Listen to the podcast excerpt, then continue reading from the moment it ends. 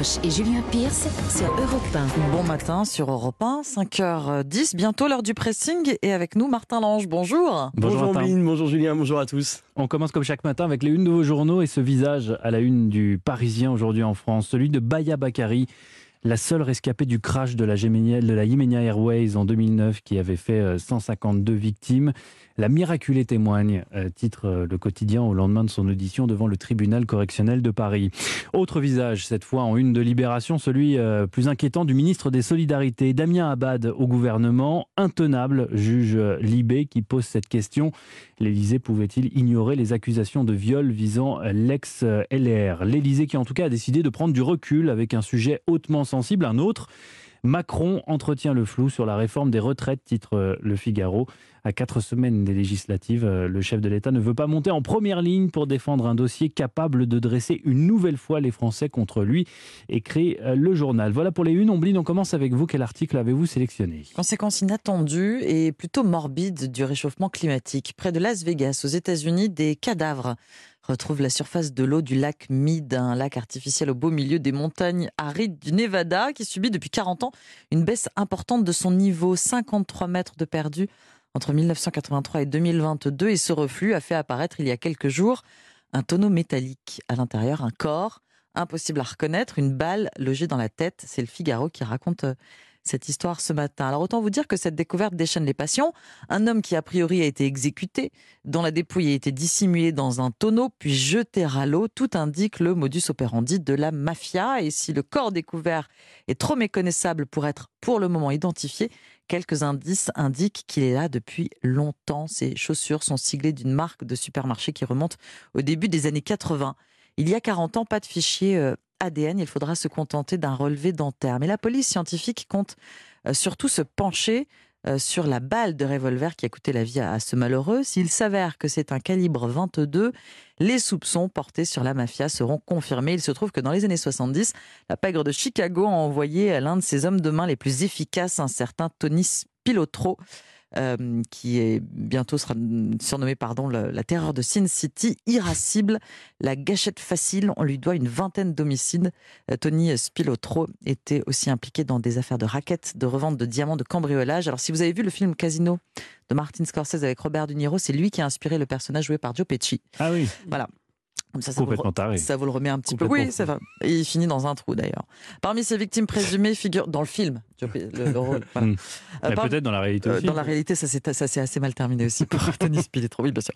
Parmi ces victimes présumées figure euh, Johnny Papas. Il supervisait le développement d'une station balnéaire sur les bords du lac Mead. Johnny Papas s'est fo- votal- pardon, s'est volatilisé un soir du mois d'août 1976 après avoir dit au revoir à sa femme. Il euh, devait rencontrer des acheteurs potentiels pour son bateau. A priori, c'était un piège. Les investigations sont toujours en cours. La police craint que cette découverte de cadavres sur les rivages du lac Mead, près de Las Vegas, eh bien, ce ne soit que le début. C'est dans le Figaro. Merci Ombline pour ce reportage inquiétant. Euh, Martin, à vous. Pardon, c'est- une des incongruités hein, de la campagne pour les législatives. Euh, dans la 9e circonscription de, de Paris, qui englobe grosso modo le 13e arrondissement de la capitale, vous avez sûrement entendu parler d'une candidate, Sandrine Rousseau, hein, l'ancienne challengeuse de Yannick Jadot à la primaire écologiste. Elle se présente sous l'étiquette NUPES et face à elle, une autre Sandrine Rousseau, candidate du mouvement pour la ruralité, l'ancien parti Chasse, Pêche, Nature et Tradition. Alors on est sur deux lignes totalement irréconciliables entre les deux Sandrine Rousseau.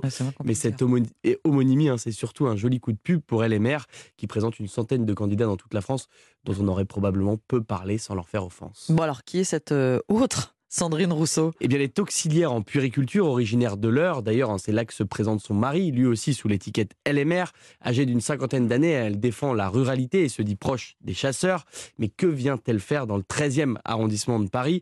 C'est un parachutage, évidemment, en partie assumé hein, par le patron du mouvement Pro-Chasse, pour qui il est logique de présenter des candidats partout en France. hein. Il faut unir les campagnes et les villes. De son côté, la nouvelle candidate s'est inscrite sur Twitter, où elle provoque déjà son adversaire. Je tenais à vous souhaiter une très bonne campagne, écrit-elle avant d'ironiser sur les tweets de la candidate écologiste qui avait déploré hein, le manque de femmes dans le nouveau gouvernement Borne. J'espère que vous apprécierez d'avoir une femme en face de vous et non pas un homme. Mais c'est loin d'être le cas hein, si on en croit la réponse de l'ancienne candidate à la présidentielle. Elle a partagé un article du Monde hein, sur une technique électorale connue en Russie, celle de l'homonymie, présenter des candidats qui ont le même nom pour créer la confusion au sein de l'électorat. Alors est-ce que la, la stratégie des chasseurs va fonctionner impensable, estime Rousseau. Hein, les électeurs et les électrices ne sont pas dupes. Législative à Paris, Sandrine Rousseau face à Sandrine Rousseau. C'est à lire sur le site du Point. Merci Martin. Effectivement, c'est assez cocasse. Et, effectivement, c'est une technique assez usitée euh, en, Russie d'envoyer des homonymes pour disperser, entre guillemets, les voix. J'ai choisi pour ma part un article de West France, un article qui s'intéresse euh, à un animal littéralement terrifiant. Plus terrifiant encore que le requin blanc. Il est vorace, détruit tout sur son passage et euh, est aussi agressif qu'un serpent à sonnette quand on le manipule. Ah bah, son nom, Amintas agrestis, plus communément appelé le ver fou ou le ver sauteur. Car oui, je vous parle depuis tout à l'heure d'un ver de terre, mais un ver autrement plus impressionnant que ceux que l'on trouve en France. Déjà par sa taille, il peut mesurer jusqu'à 20 cm de long et est tellement énergique qu'il peut faire des bonds en l'air de 30 cm alors qu'il n'a évidemment euh, aucun membre comme vous et moi. Ajoutez à cela qu'il peut se couper en deux sans problème pour échapper aux prédateurs et qu'il peut se reproduire sans s'accoupler car il est hermaphrodite et vous avez là la terreur ultime des sous-bois, une espèce invasive qui fait des ravages partout où elle passe, c'est le Attila du lombric. Eh bien ce ver de terre sous stéroïdes, originaire euh, d'Asie du Sud-Est, vient d'être euh, aperçu pour la première fois en Californie, ce qui affole les scientifiques locaux car la première fois que l'Amintas agrestis a été repéré aux États-Unis. C'était en 2013 sur la côte Est. Il leur a donc fallu moins de 10 ans pour faire New York-San Francisco, 4700 km euh, tout de même par petit bond de 30 cm. c'est long.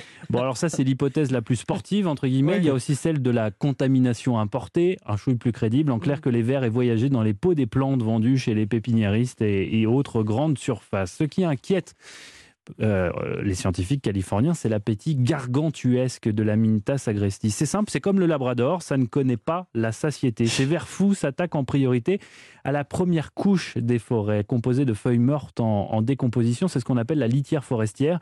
Elle est indispensable à la régénération de l'écosystème et elle sert aussi d'habitat à de nombreuses espèces. Mais l'appétit de ces super lombriques est tel qu'ils sont capables de débarrasser une forêt de cette couche essentielle en seulement deux mois comme le relatait il y a deux ans le magazine Science News. Une étude publiée à la même période assure même que l'Amintas agrestis modifie la chimie des sols. Leur passage provoque un effondrement des quantités de carbone et d'azote, ce qui impacte euh, la pousse des plantes. En clair, ce verre décape la terre, un peu comme le produit que vous utilisez pour déboucher votre douche ou le café acide que nous sert la machine ici à Europe 1. La propagation de ce ver de terre est donc un désastre écologique, d'autant qu'il est quasiment impossible à éradiquer ces œufs étant microscopiques et de même couleur que le sol. Le fait, le seul espoir euh, que nous relate cet article de West France repose dans l'incapacité de cette bestiole à survivre à une chaleur importante. Il y a deux ans, une sécheresse prolongée dans l'état du Wisconsin avait euh, nettoyé les sols d'un bon nombre de ces vers de terre voraces.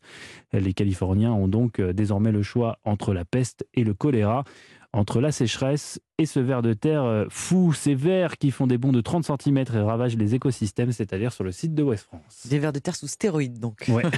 Merci beaucoup. Il y a des vidéos sur YouTube, je vous invite à aller les voir, c'est assez impressionnant. On les voit bondir? Ah oui, on les voit bondir de 30 cm, mais c'est impressionnant. Hein. C'est vraiment. Et quand ils les prennent en main, c'est vraiment euh, très extrêmement, euh, on va dire, agressif. Oh, quelle horreur oh, mais on va pas... Ne regardez pas ça Ne regardez pas ça, regardez des chatons plutôt. Merci beaucoup Julien, merci Martin. On se retrouve dans 40 minutes pour les sports. À tout à l'heure.